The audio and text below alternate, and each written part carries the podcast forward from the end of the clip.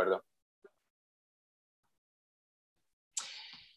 Gabriele, buenos días. Eh, gracias eh, por venir a este nuevo episodio de Imparables eh, Podcasts. ¿Cómo estás? Buenos días, Javier, y buenos días a todos. Bueno, la verdad que estoy, estoy bien. Hoy es un buen día, hace calor, pero, pero se puede aguantar. Fenomenal, fenomenal. Bueno, tenía muchas ganas de tenerte por aquí porque nos conocemos desde hace mucho tiempo. Te considero eh, una persona imparable ah, y, bueno, yo creo que, tienes, eh, que aportas y tienes muchas cosas que, aportar y compartir ¿no? Eh, con, con, otros, con otras personas.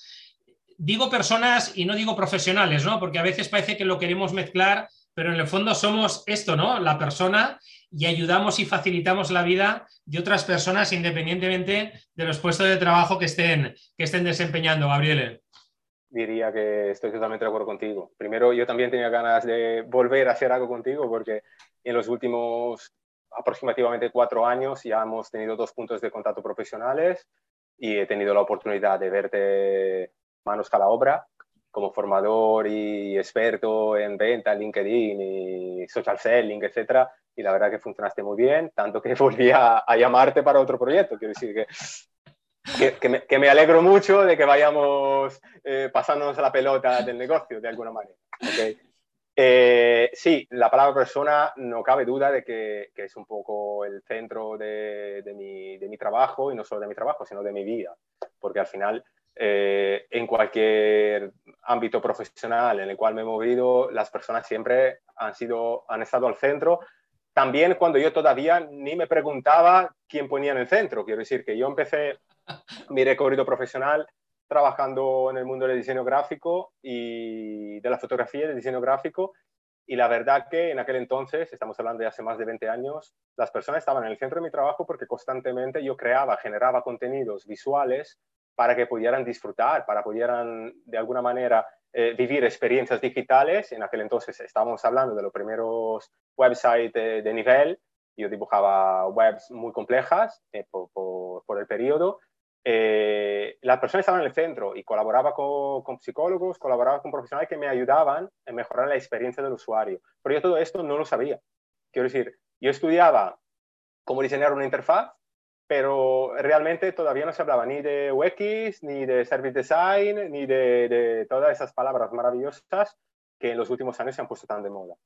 Y, además me movía como, como un pez, como se dice, en el agua, en el mundo del marketing y de la publicidad, y, bien. Luego eh, las personas se han quedado al centro, pero yo poco a poco he ido moviéndome a, otro ámbito, que es el ámbito de la, de la formación in company y luego de la, de la psicología.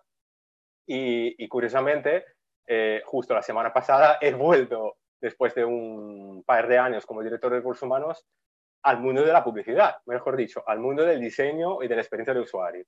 Así que es muy fresco y eres el primero que lo sabe, en saberlo.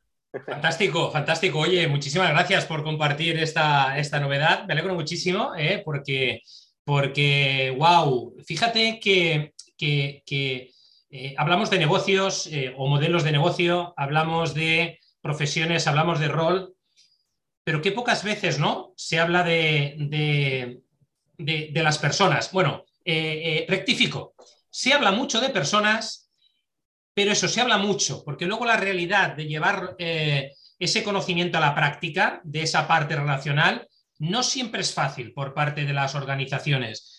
Eh, hay algo que me gusta mucho eh, cuando hablábamos sobre Record, cuando me dices, ayudo a las personas para entender a las personas. Cuéntanos, Gabriele.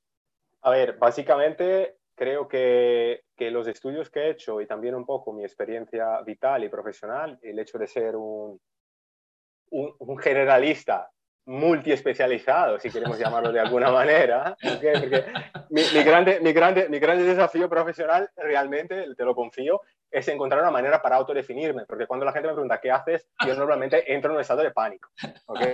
Pero bueno, he aprendido poco a poco a adaptar mi respuesta al usuario, que es realmente lo que yo hago, lo que realmente yo hago profesionalmente. Quiero decir, eh, mi, recorrido profesional me ha llevado a estudiar a las personas y me ha llevado a entender que las personas normalmente cuando comunican, cuando se comunican, normalmente no comunican lo que realmente piensan o no comunican lo que realmente sienten.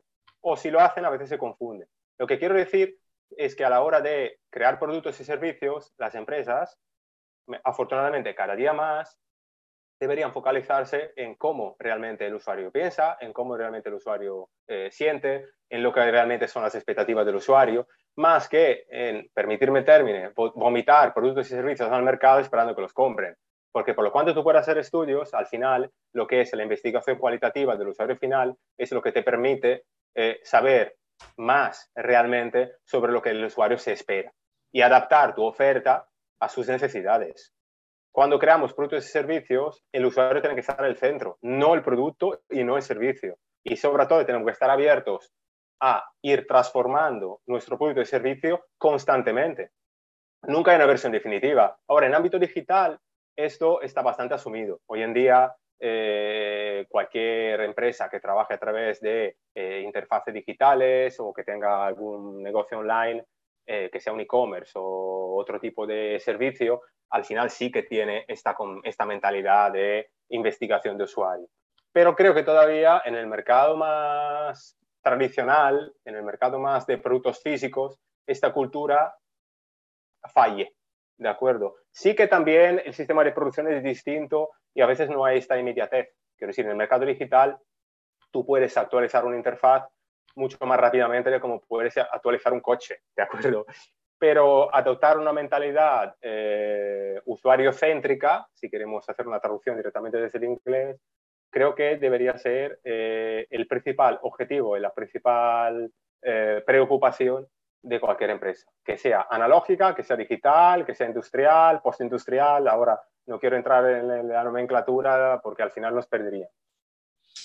Gabriele, dentro de esto que estás comentando, es decir, eh, y con, con, el expertise que ya tienes de, tantos años, ¿cómo, ¿cómo, crees que una empresa puede generar una transición de un escenario más off o más presencial a un escenario digital? Ojo, y que pueda de alguna manera complementar ambos, ¿no? Es decir, porque es verdad que si estás en digital, estás en digital. Si estás en presencial, estás en presencial. Pero a veces lo más complicado es cómo lo presencial pasa a lo digital y, ojo, cada vez más muchas empresas digitales están pasando al plano físico, ¿no? Totalmente. ¿Eh? Esto, esto es algo que, bueno, es un, paradigma, ¿no? Que hay eh, dentro del mundo de los negocios, pero desde, desde, desde el expertise tuyo, es decir, ¿cómo crees que sería lo más adecuado para entrar en un proceso de, transición, ¿no? De, un escenario más off a un escenario más digital sin perder esa parte presencial.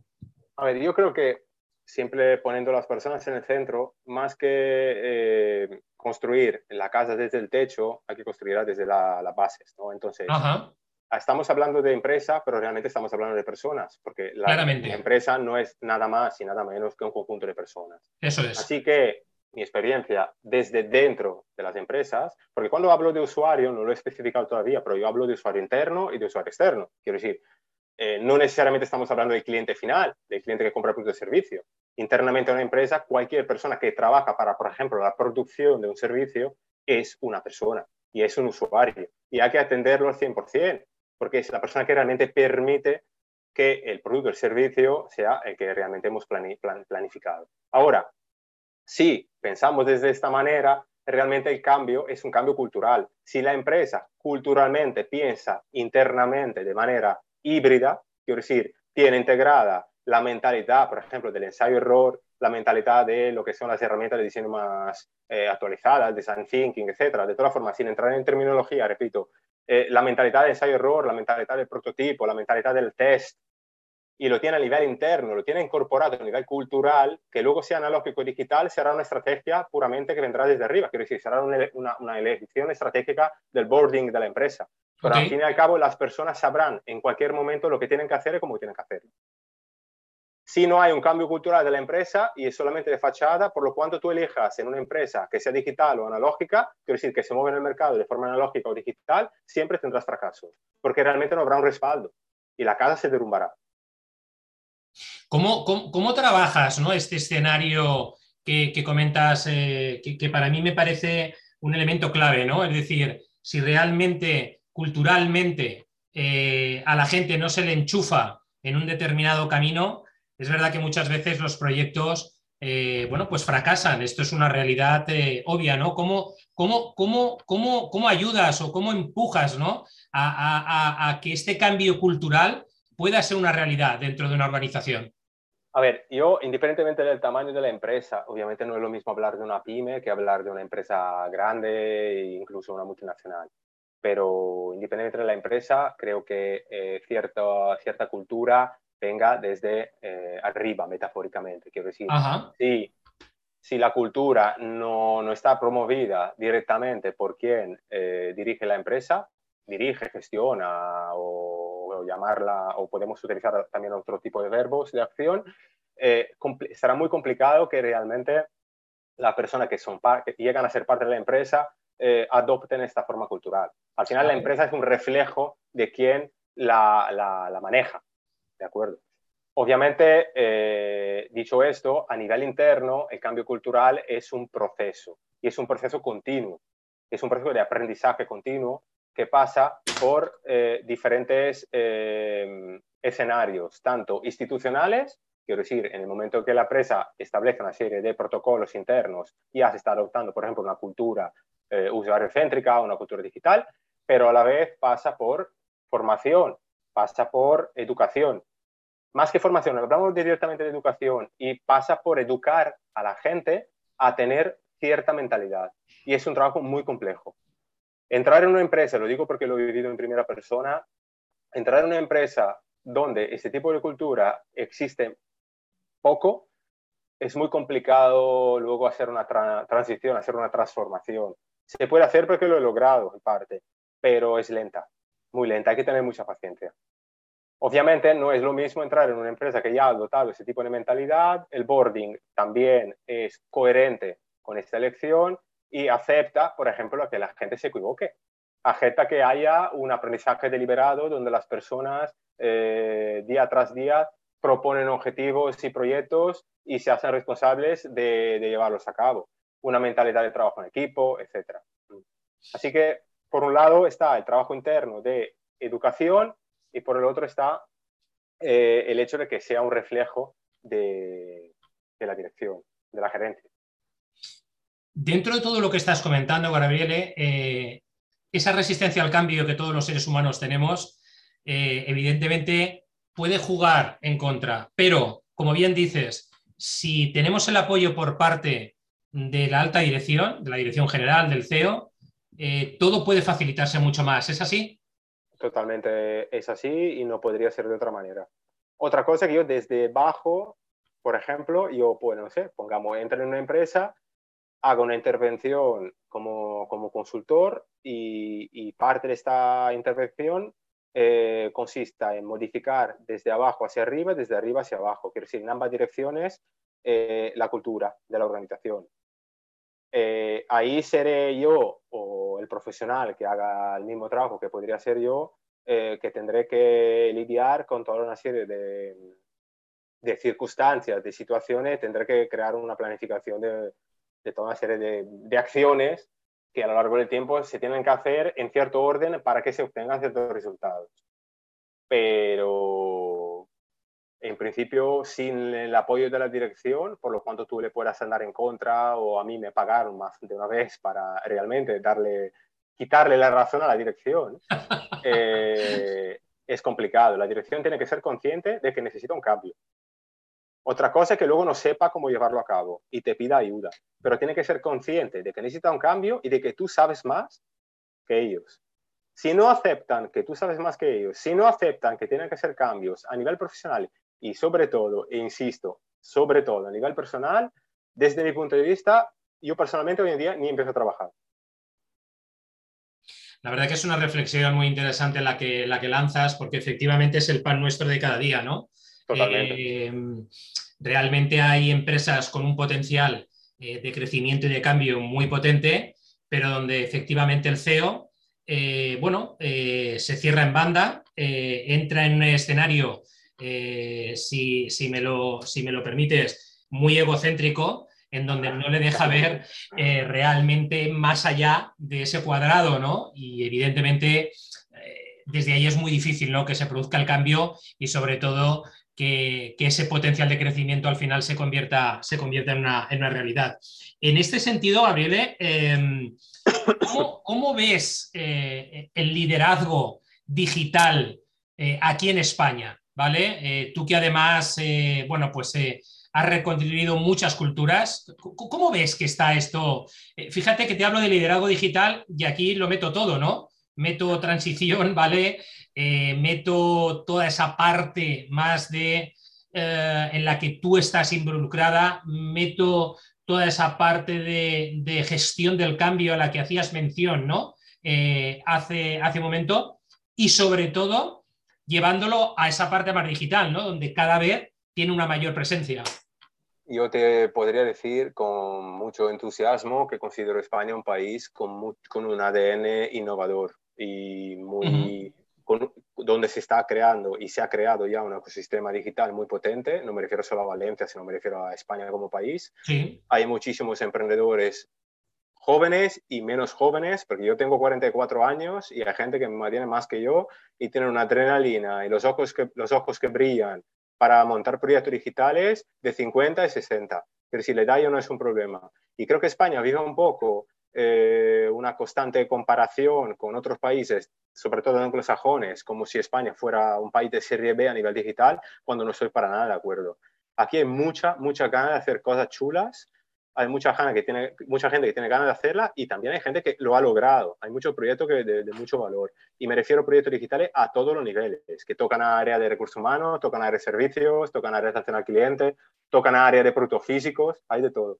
Lo que pasa es que el sistema, el sistema España, en ese sentido, tiene que ganarse reputación a nivel internacional. Esto es lo que realmente hay que hacer. Y cada uno puede hacer, obviamente, su parte de, trabajo, pero es ganarse reputación a nivel internacional. Para que el mercado internacional eh, desee que eh, España sea, España o quien vive en España y hace este tipo de proyecto, porque yo no soy español, ¿vale? Aunque ya no sé quién soy, pero bueno. Eh, pero que realmente España y los emprendedores españoles del ámbito digital eh, puedan eh, vender sus productos y servicios también a otros países y que la gente de esos países desee estos productos. ¿Por qué? Porque dentro de esos productos hay, está el expertise, eh, el conocimiento, la cultura digital de las personas que se han formado en esto, pero también está la cultura española que es maravillosa. En esta línea en esta línea que comentas, Gabriel, fíjate que hablas de un tema súper potente, ¿no? Esa reputación internacional, estoy totalmente de acuerdo. Yo creo que uno de los grandes defectos en España es que no, no se sabe vender. Lo hemos hablado muchas veces tú y yo este tema. Sí, sí, sí. No, no, no, A ver, te digo una cosa, te corrijo se sabe vender, pero se tiene miedo a vender. Vale. Quiero decir, aunque, tú, aunque la gente sepa vender y haya hecho prácticas, incluso haya seguido cursos de horas y horas, luego tienes vergüenza vender, tienes vergüenza que uno le diga, pero me estás vendiendo, sí, te estoy vendiendo, yo vendo siempre. Quiero decir, al final siempre vendemos. Pero vendemos también a los amigos cuando tenemos que pasar un fin de semana afuera y nos gusta ir a un sitio más que otro. Quiero decir, y también hay otro miedo que, que también eh, bloquea lo que tú comentas, que es el miedo en decir, mira, esto yo lo he, lo he hecho yo, esto lo he hecho yo, me ha costado X horas, esto lo he hecho yo después de años y años de debugging para poder corregir eh, lo que estaba haciendo. Quiero decir, cuesta reconocer, cuesta ponerse medallas. Y creo que de vez en cuando mola ponérsela. Y no es ego, es reconocimiento, mejor dicho, autorreconocimiento. Y lo necesitamos.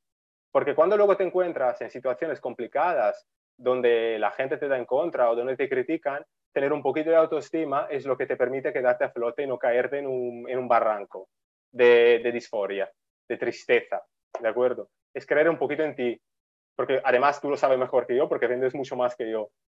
Cuando vendes, pues muchas veces la gente te dice que no, ¿ok? Y, y la capacidad de transformar este no en un sí mejor dicho, en un sí para ti, quiere decir, en un aprendizaje, eh, requiere mucha autoestima. Y la autoestima se basa o se, se, fundamenta en, la, en, reconocer que sí que estás haciendo bien cosas, porque si no, macho, que siempre todo lo haces mal. esto, esto que comenta, bueno, que comentas me parece realmente interesante porque es cierto que eh, no lo sé, es decir, yo lo veo como una falsa humildad, ¿no? Por ejemplo, una persona que, que sabe jugar muy bien a las damas o al ajedrez y se reúne con otros para jugar y lanza el mensaje de, bueno, pero yo, yo, no soy, yo no soy tan bueno jugando a las damas. Bueno, es decir, si realmente eres bueno, ¿por qué no dices que eres bueno? Yo, por ejemplo, soy muy bueno jugando al billar y a los bolos. Y la verdad es que cuando me junto con alguien a jugar y digo, es que soy muy bueno jugando a los bolos, o sea, prepárate, ¿vale? Que viene curva. Y claro, te miran como diciendo, ya está ahí el ego, esa prepotencia, ¿no? A la que tú hacías referencia, ¿no? Pero ¿por qué? Si uno sabe hacer muy bien eh, una determinada tarea o unas determinadas tareas, como dices tú, ¿por qué no resaltarlo? ¿Por qué no mostrarlo? ¿Por qué no decirlo, no? Y aquí en España es cierto que, se sufre mucho de esto también. Totalmente de acuerdo, ¿eh, Gabriel? A ver, al final, eh, como profesionales, eh, lo que tenemos que hacer, lo que hacemos, lo que deberíamos hacer es aportar valor a nuestros clientes a nuestros clientes internos, a nuestros clientes externos, a, las personas de interés, lo que se llama stakeholders, aportar valor. Ahora, ¿en qué consiste este valor? Depende un poquito del ámbito de cada uno, pero tenemos que aportar valor. Y si queremos aportar valor, tenemos, tenemos que hacer que quien nos escucha entienda en qué consiste este valor. Y no hay otra manera que comunicarlo. Y vender a este nivel es comunicar el tipo de valor que tú puedes aportar a una persona. Que luego se transforme en tu cliente o no, los, o no, ya es otro tema. Pero tienes que saber comunicar qué valor aportas a los demás para que los demás puedan elegir, porque la verdadera libertad consiste en, la poder, en poder elegir. Pero si yo no comunico qué valor puedo aportar a alguien, ¿cómo podrá elegir si quiere o no que yo le ayude? No lo podrá hacer. Claramente, claramente. Oye, cambiando de tercio, es decir, ¿quién es Gabriele, eh, persona, ser humano? Eh, Gabriele como persona y ser humano es una persona en continua transformación, profesional y, personal. Eh, al ser sincero, siempre ha sido como una necesidad mía, porque realmente no teniendo claro desde el principio lo que quería, cómo lo quería, y dónde lo quería y con quién lo quería, decir, nunca he tenido las ideas claras en mi vida. Así que no me ha quedado otra que ir empezando a hacer experimentos por aquí y por allá para ver qué pasa. Y me he transformado un poco en un, en un, experimentador compulsivo, si queremos llamarlo de alguna manera. Esto me ha permitido aprender muchas cosas y hoy en día que por fin he conseguido darle un, un sentido a todo este aprendizaje, eh, aprovecharlo. Esto por un lado. Luego, en, el, mi, día, en mi día a día, soy una persona que pasa mucho tiempo estudiando y leyendo, también trabajando, por supuesto. Me gusta mucho andar. Creo que hoy en día he logrado entender que andar es lo que mejor me hace sentir en la vida. Andar me refiero a pasear rápido. ¿De acuerdo? Que sea en la montaña, en el mar o en medio de una ciudad, me da perfectamente igual. Pero necesito andar. Es, la es mi manera de meditar. Y luego adoro cocinar. ¿Será que también he tenido experiencias eh, profesionales en la cocina, quiero decir, a, la hora de llegar a España hace 15 años trabajé durante un año en más de un restaurante como cocinero y, se me ha quedado esta, este amor para la transformación de la comida, para mí y para los demás. ¿eh? Cocino para mí solo, pero también para cocino para otros. Y, y luego soy tan filántropo en el trabajo cuanto no lo soy en mi vida privada, en mi vida personal, quiero decir. Eh, me gusta estar con las personas, pero también soy muy solitario. Ajá. Quiero decir, mm, mi máxima es, me encanta el trabajo en equipo, pero para hacer un buen trabajo en equipo, primero tienes que aprender a trabajar solo. Ok, sí, me imagino que es como que te sales, ¿no? Te sales para ver las cosas eh, con mayor perspectiva. ¿Es así, por, por entenderte? Te hago un este ejemplo. Se habla mucho de brainstorming y, y, hay una idea muy equivocada de que el brainstorming es reunir a X personas delante de una pizarra y empezar a sacar ideas como churros. Vale. Eh, las personas mejor que las ideas las saquen durante 10 minutos por su cuenta y luego se compartan las ideas de todos. ¿Ok? Entonces, mi idea es me gusta estar con los demás porque me enriquezco muchísimo y es verdad que donde llegas en equipo no llegas solo, pero a la vez hay toda una parte de mi vida donde me enriquezco solo y donde hago experiencias solo, porque es mi manera para luego aportar valor a los demás. Y me gusta que los demás hagan lo, hagan lo mismo. Ok, ok. No soy un lobo solitario, soy, estoy a media. Sí, sí, sí, sí, sí, sí. No te he entendido. Ahora, ahora sí que te entiendo. Era por, por entender. A, mí me sucede algo muy similar. Y yo, yo por ejemplo, eh, uno, una de mis pasiones es irme al monte, ¿no? Eh, de, hecho, de hecho, corro en el monte, eh, ando en el, monte, y es verdad que ese espacio de soledad me ayuda a meditar también. Y, y, luego vengo como muy fresco, ¿no? Como, como con la mente muy, muy, muy ágil, pero, pero eso se aleja de ese sentimiento de querer estar solo, ¿no? Es decir, es verdad que, que, a mí me ayuda para, para, quitar ruido mental, ¿no? Y, volver luego, como bien dices tú, con las ideas como más aterrizadas, ¿no? En este, en este, en este sentido. Oye, y, cuéntanos, es decir, ¿qué hobbies tienes? O alguno de los hobbies que tienes, nos hablas de andar, de, estudiar, de, de leer. Fuera de esto, cocinar, no sé. cocinar. Y cocinar, ¿no? Este la, gastronomía seguramente es un, pilar de mi existencia. Vale, ok. Y, y, es algo que también utilizo mucho para, para desconectar.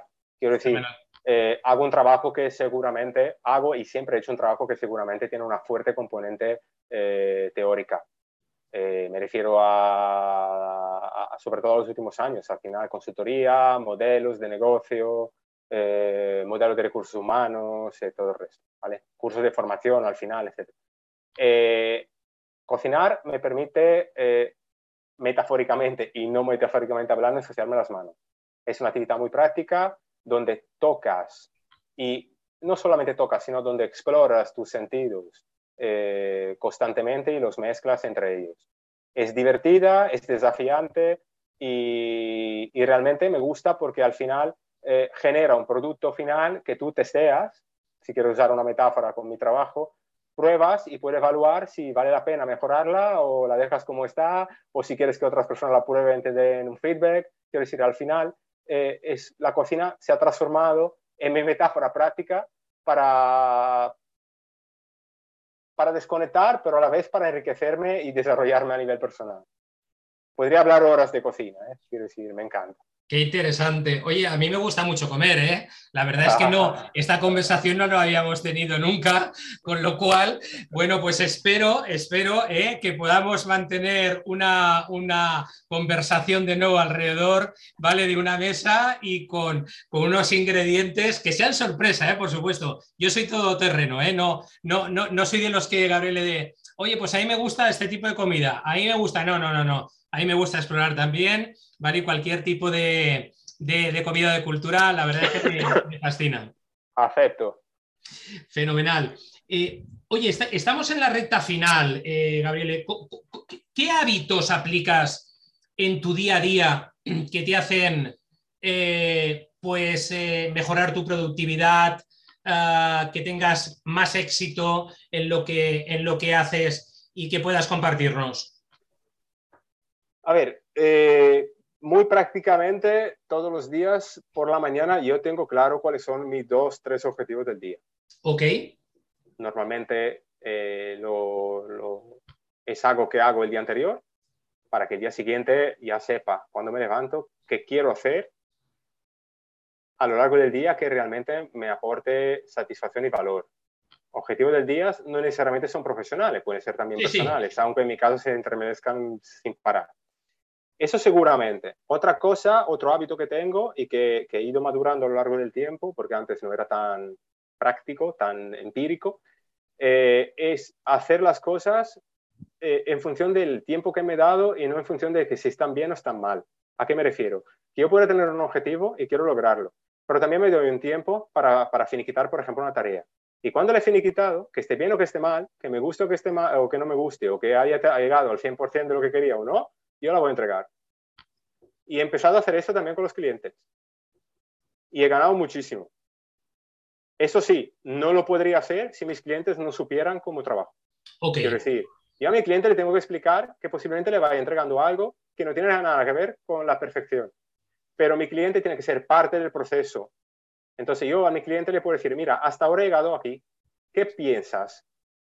Y el cliente me da un feedback y sobre ese feedback voy construyendo. Al final no hago nada más y nada menos que adoptar, tanto a nivel profesional como a nivel personal, lo que es la cultura del diseño, del diseño aplicado. Eso es. Y, y, esto seguramente son las dos cosas principales. Y eh, prefiero, ahora no recuerdo perfectamente cuál es el refrán, pero prefiero pedir disculpa que pedir permiso. ¿Vale? Quiero decir, para mí es muy importante al final vivir en la realidad y no tanto en, las fantasías. Al final prefiero, prefiero, prefiero meter la pata y, en vez de, de, esperar mejores circunstancias. Porque al final, con los años, he aprendido que, que me, que me duelen más los remordimientos el no haber hecho ciertas cosas que, que equivocarme haciéndolas. Y esto es lo que transmito también a, los clientes. Justo la semana pasada tuve una reunión con, una clienta y, y se lo expliqué de una manera que, al final entendió lo suficiente para ir online con dos páginas web que llevan ahí paralizadas por lo menos desde un mes. Pero al final no hay aprendizaje sin, eh, eh, sin, llegar al mundo, quiero decir. Hay que hacer las cosas para aprender. Fíjate que esto que comentas es algo eh, que se insiste mucho, ¿no? Desde distintos escenarios. por muy bueno que seas, por un producto, un servicio que tengas muy potente, si luego no lo accionas, y lo presentas en sociedad, como dices, eh, bueno, ¿cómo vas a saber si realmente esto eh, tira, no tira, deja de tirar, eh, gusta, no gusta?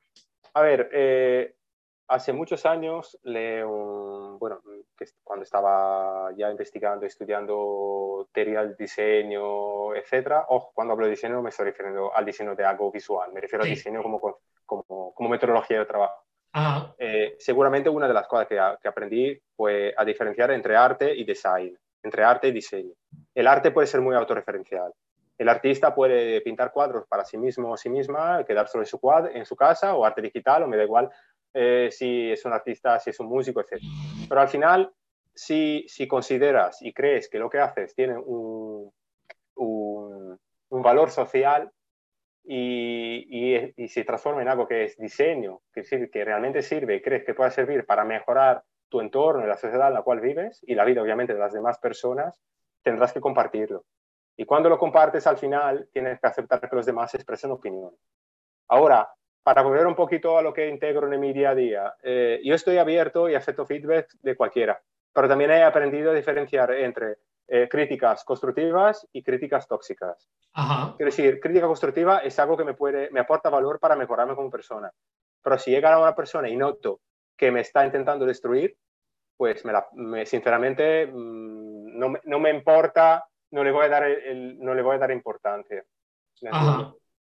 Porque al final, bueno, o, quizás puede incluso decirme algo que me hace daño de, la, de una manera negativa y lo puedo aprovechar. Pero en general, cuando alguien me, me expresa una opinión y lo hace mal, quiero decir que son como negativo, prefiero cortarlo. Y, y en general, creo que, que para, para, tener un valor, para que lo que hagas tenga un valor social, también a nivel profesional, necesitas interactuar con los demás. Gabriele, ¿qué, recomendación eh, desde tu experiencia podrías dar ¿vale?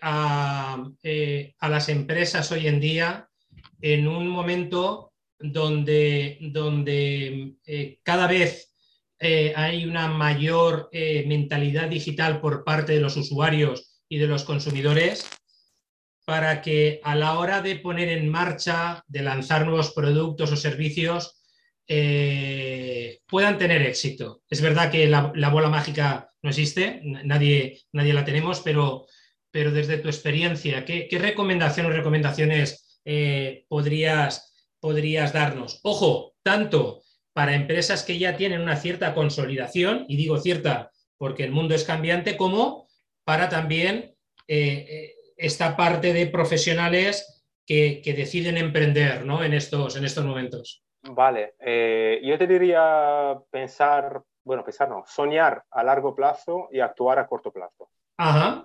¿vale? quiero que soñar a largo plazo significa tener visión de lo que me podría hacer el futuro y también aconsejo que sea una visión basada en datos, porque puedes tranquilamente especular hacia el futuro, pero es necesario que lo hagas basándote en, datos, porque si no es de verdad pura fantasía. Pero mientras tanto, actuar, eh, en, actuar en el presente con pequeñas acciones, porque son las pequeñas acciones las que te permiten eh, aprender rápidamente e ir mejorando rápidamente. soñar a largo plazo y actuar a largo plazo es la mejor manera para fracasar, porque el mundo va demasiado rápido y de todas formas siempre hay mundo demasiado rápido para poder planificar a, largo plazo. Y diría que los últimos años nos han enseñado que por lo cuanto eh, podamos esperarnos algo que vendrá, vamos a meter la pata seguro. Así es. Entonces es vivir en el aquí y ahora y también a nivel de organizaciones.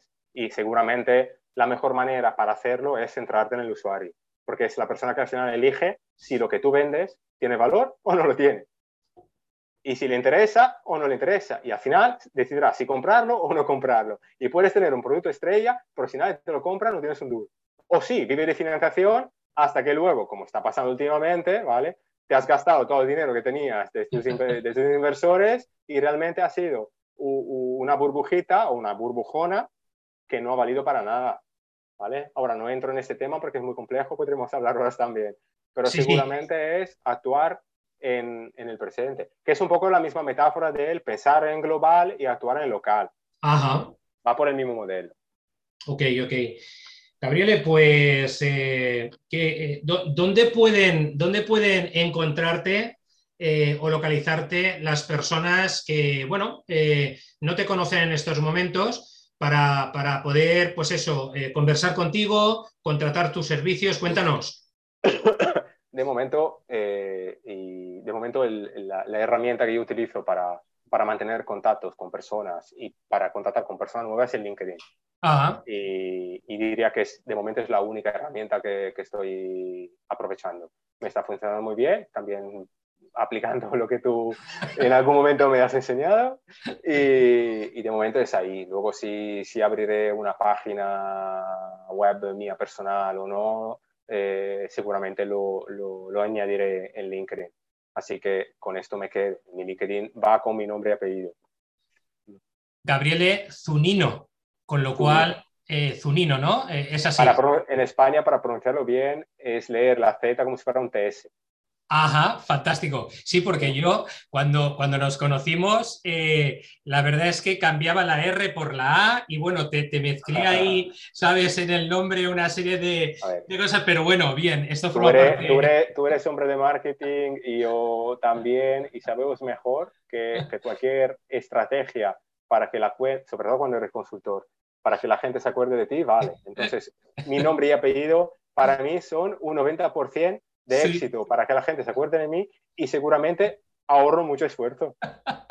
totalmente, eh, totalmente de acuerdo. Fíjate yo, yo soy Javier Navarro y Javier Navarro somos eh, un huevo, ¿vale? Eh, y perdona por la expresión, pero la verdad es que es verdad que por ahí no hay diferenciación, hay diferenciación por otras cosas, ¿no?